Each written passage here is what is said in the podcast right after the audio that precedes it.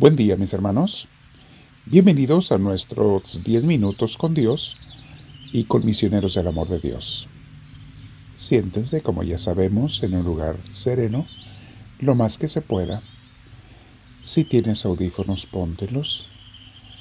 Vamos a estar en la presencia de Dios. Vamos a pedir su compañía.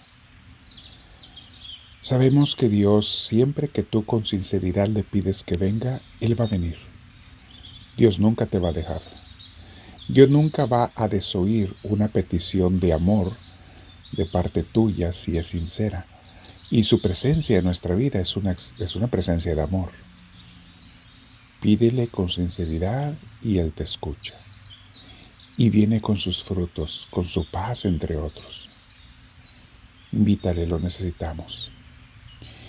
Dile, Dios mío, me haces falta, por favor, ven a mí no me dejes, no me abandones, te lo suplico. Y más que nada no permitas que yo te abandone a ti. No permitas que yo te deje a ti, Señor. Voy a respirar profundo, pero con mucha paz, con mucha serenidad. Y al respirar profundo, invito al Espíritu Santo a que entre en mí. Ven Espíritu, tómame y toma esta oración. Es más, toma todo mi día, Señor. Que todo lo que haga en él lo haga inspirado por ti y yo siendo obediente a ti. Te lo pido, Señor, ayúdame a ser obediente a ti. Bendito seas, mi Dios. Vemos el tema número dos de, esta, de este mini curso, mis hermanos, que estamos viendo. Muy, muy interesante, un tema nuevo que tiene que ver con la mente y los pensamientos. Tenemos que o sea, darnos cuenta lo importante que es tu mente. El curso se llama Tu mente es tu campo de batalla, donde se da la lucha entre el bien y el mal. Hoy vamos a meditar en el tema que se llama la terapia de conducta cognitiva y Dios. En los últimos años, mis hermanos, en el campo de la psicología aplicada, se ha desarrollado una ciencia muy importante, muy práctica, que ha beneficiado a miles de personas. Se le conoce como la terapia de conducta cognitiva o también como terapia cognitiva conductual.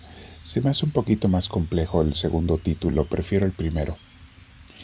Básicamente es donde un asesor te lleva a descubrir los patrones de tus pensamientos negativos que están afectando tu vida emocional y tu forma de conducirte, o sea, tu forma de vivir. Muy, muy efectivo este, este estos tratamientos, mis hermanos. Porque corrigiendo estos patrones negativos, se eliminan enfermedades psicológicas como la depresión, la ansiedad, el desorden de, estrés postraumático, trastornos en las relaciones humanas, trastornos en la alimentación y otros males de esta índole que lleva mucho lo emocional y lo conductual, cómo te conduces. Esos tratamientos han sido probados muy efectivos y lo más bello es que Dios ya nos lo había mencionado en su palabra desde hace miles de años. Los santos nos lo han expresado de diferentes formas y hoy meditamos en ello también. Todo es tu forma de pensar. Corrigiendo, mejorando, educando nuestra forma de pensar. Eso es el verdadero control mental. No es el hacer que la mente deje de pensar, sino hacerla que piense en las cosas correctas. Hoy, mis hermanos, me tengo que preguntar lo siguiente. ¿Estoy contento con la vida que estoy teniendo como consecuencia de mis pensamientos? ¿Me gusta el rumbo por donde me llevan mis pensamientos? ¿Llevo una vida emocional serena, eh, contenta, feliz, ordenada por mis pensamientos o tengo que corregir mi forma de pensar?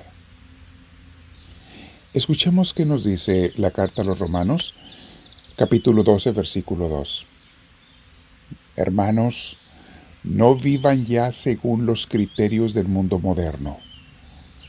Al contrario, cambien su manera de pensar para que así cambie su manera de vivir y lleguen a conocer la voluntad de Dios.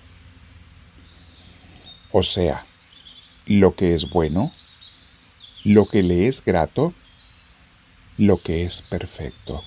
Palabra de Dios. Fíjense cómo dice, mis hermanos, parece que lo hubiera escrito ayer San Pablo.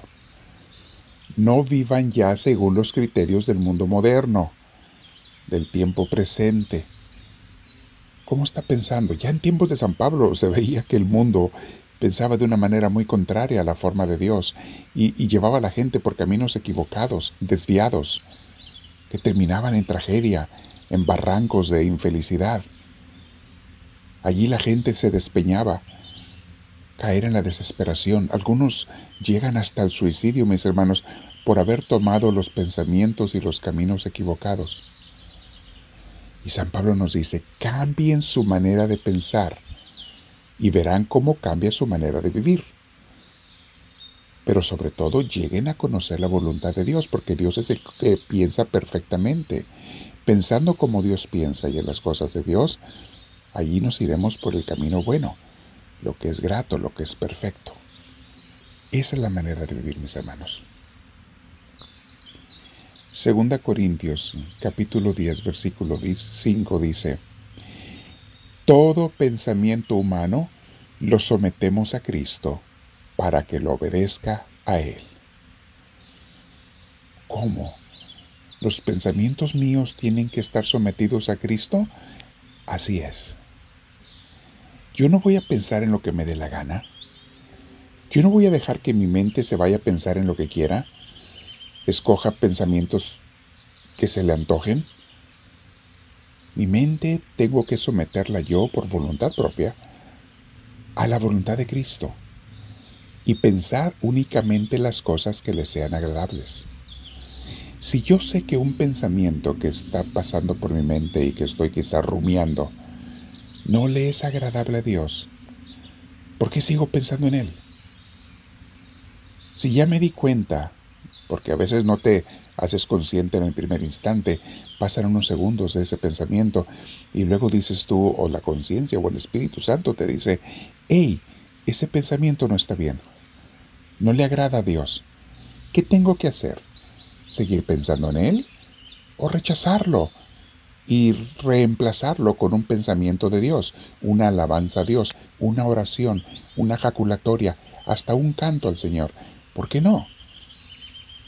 Los pensamientos no se eliminan desapareciéndolos de tu mente, se eliminan cambiándolos por otro, mis hermanos.